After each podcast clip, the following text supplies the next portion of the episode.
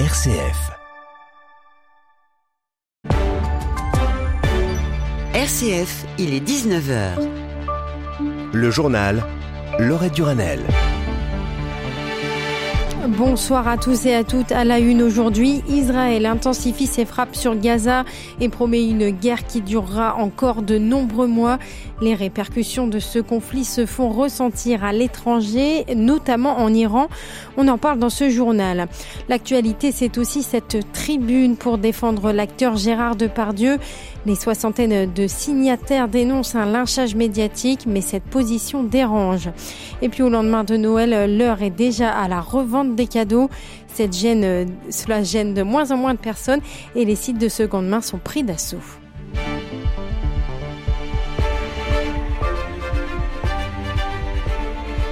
Israël intensifie ses bombardements dans la bande de Gaza. Plus de 240 Palestiniens seraient morts pendant les 24 dernières heures, selon le Hamas. Et la guerre dans l'enclave palestinienne n'est pas prête de s'arrêter. Elle durera encore de nombreux mois, a affirmé aujourd'hui le chef d'état-major israélien. Au Proche-Orient, les craintes de l'extension du conflit se font de plus en plus pressantes. C'est désormais l'Iran qui accuse Israël d'être à l'origine de la mort d'un gardien de la révolution iranienne en Syrie. L'homme tué hier dans une frappe est considéré comme l'un des conseillers les plus expérimentés de la force Quds. C'est la branche des opérations étrangères de l'armée idéologique iranienne. Israël paiera certainement pour ce crime, a déclaré le président iranien. Pourtant, il ne faut pas s'attendre à une intervention militaire directe au Proche-Orient de la part de Téhéran. C'est ce qu'affirme Myriam Benrad.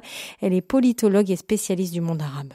Ça passera par euh, l'activation d'un certain nombre d'acteurs qui sont à la merci de Téhéran, qui pourront s'en prendre à des intérêts soit israéliens, soit américains, ou des intérêts occidentaux plus largement, puisque l'Occident est considéré comme co-belligérant d'Israël dans cette euh, histoire euh, gazaoui.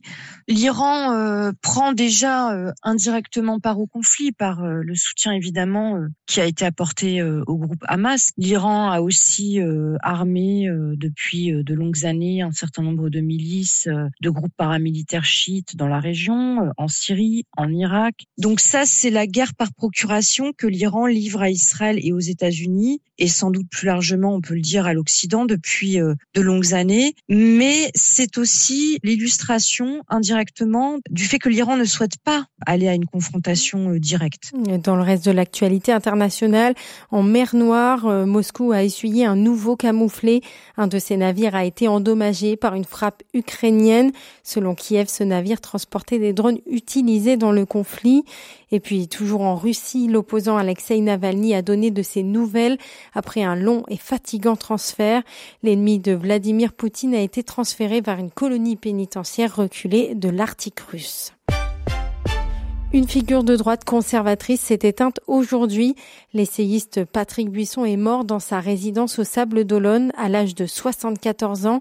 Défenseur euh, d'une droite décomplexée et du concept d'identité nationale, il avait été conseiller de Nicolas Sarkozy lors de sa présidence de 2007 à 2012.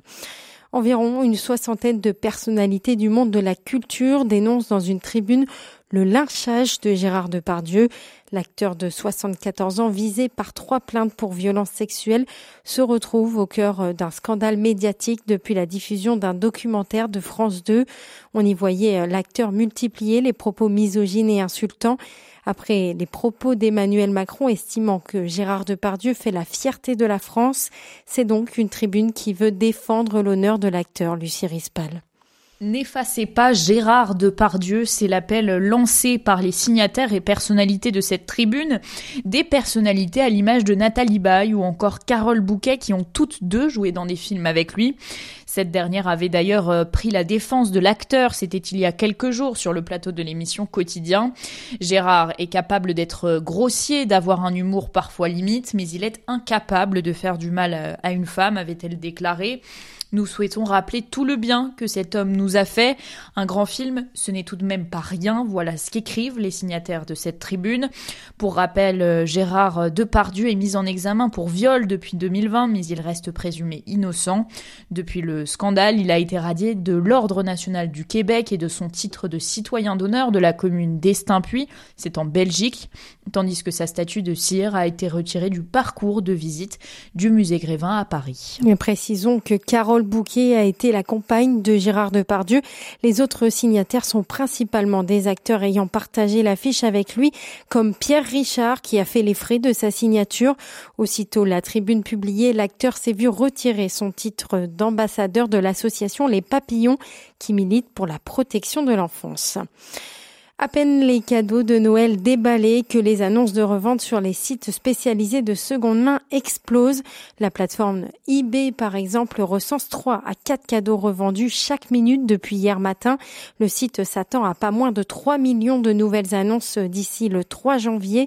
La revente des cadeaux, une pratique en plein essor liée à la multiplication des cadeaux offerts à Noël, en moyenne 6 par Français, mais aussi à un autre phénomène, comme l'explique Philippe Moisson économiste et cofondateur de l'Observatoire Société et Consommation.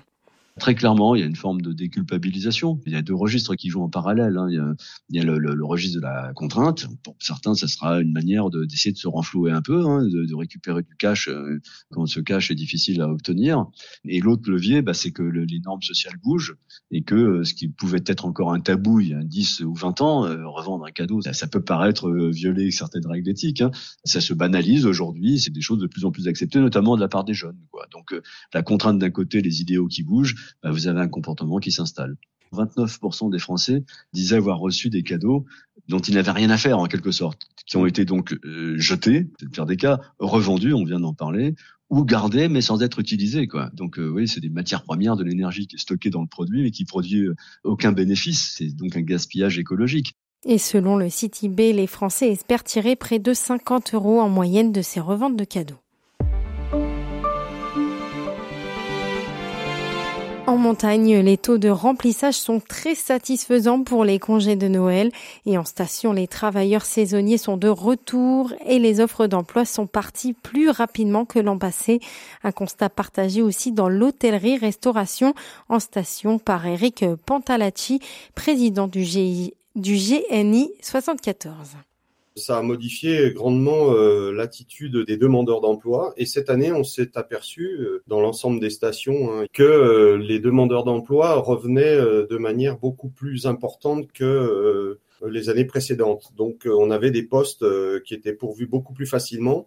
On recevait des CV de manière beaucoup plus régulière que c'était le cas sur les années précédentes. On a beaucoup d'Argentins qui sont sur nos secteurs il vous aura pas échappé qu'en Argentine, il y a une crise euh, financière et économique très grave et que effectivement, euh, ben, les jeunes, euh, qui sont souvent des jeunes très diplômés, c'est ce qui, c'est ce qui est d'ailleurs très étonnant. C'est des gens motivés, c'est des gens qui veulent travailler, etc. Donc voilà, avec souvent des, des, des visas touristiques ou étudiants, donc qui leur permettent des, des, très courts séjours. Donc pour nous, en tant que saisonniers, ben, c'est plutôt l'idéal.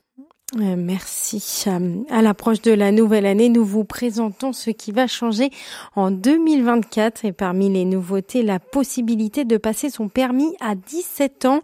Les conditions de passage de l'examen ne vont pas être modifiées, mais les auto-écoles craignent un allongement des délais pour passer le permis. Écoutez, écoutez Bruno Garancher, président de l'Union intersyndicale des enseignants de la conduite. Ce que ça risque de changer, c'est de mettre une pression supplémentaire sur les problématiques de place d'examen, puisque aujourd'hui, on peut dire que, bon an, mal an, il y a un tiers des départements français qui sont en grande souffrance. Et pour certains, c'est à l'échelle de la région. Hein. Si on prend la région Bretagne, par exemple, il est clair qu'un peu partout en Bretagne, il y a de gros problèmes de place d'examen. Donc, on ne sait pas encore quelle va être la proportion de jeunes de 17 ans qui vont se lancer dans l'aventure.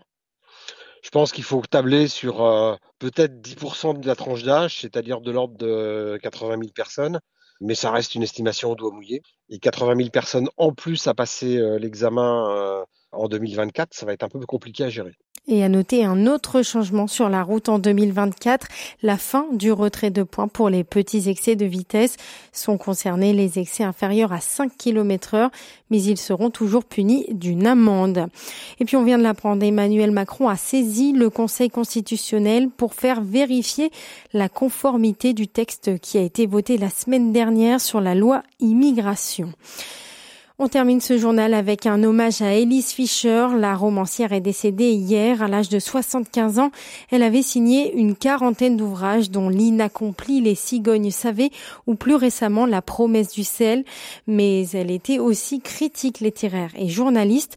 Durant de nombreuses années, Jean-Baptiste Labeur, elle avait animé sur RCF l'émission Au fil des pages. Bonjour, c'est Elise. Besoin d'espace et de lumière de rêve. La voix chaleureuse et bienveillante d'Élise Fischer en 2015 sur RCF. Dans Au fil des pages, elle aimait rassembler les auteurs pour les faire découvrir au public. Christophe Héningue, journaliste à la Croix et animateur d'Au pied de la lettre sur RCF, se souvient avant tout d'une passionnée de littérature. Elle avait toujours euh, beaucoup d'attention pour euh, les uns et les autres. Je garde le souvenir de quelqu'un à la fois d'extrêmement chaleureux, euh, présente et extraordinairement précise dans son travail et presque stressée, bien qu'elle était à l'antenne effectivement pendant des années. Elle était toujours très attentive à permettre à chacun de ses invités, à chacun des écrivains qu'elle recevait, de donner le meilleur de lui-même. Un lien étroit qu'elle va aussi tisser petit à petit avec les auditeurs. Pour Élise, les livres étaient comme une lettre qu'elle adressait aux uns et aux autres comme une lettre reçue des auteurs et, envoyée, transmise euh, aux auditeurs. Avec toujours une petite attention pour eux à la fin de chaque émission, comme une signature. Vous le savez, comme je vous aime beaucoup, bah je vous embrasse. À tout bientôt. Voilà la voix d'Elise Fischer qui rappellera certainement des souvenirs à certains de nos auditeurs. Les équipes de RCF s'associent en tout cas à l'hommage que lui a rendu Christophe Henning. Et puis du sport pour finir avec une mauvaise nouvelle pour la France à quelques mois des Jeux Olympiques.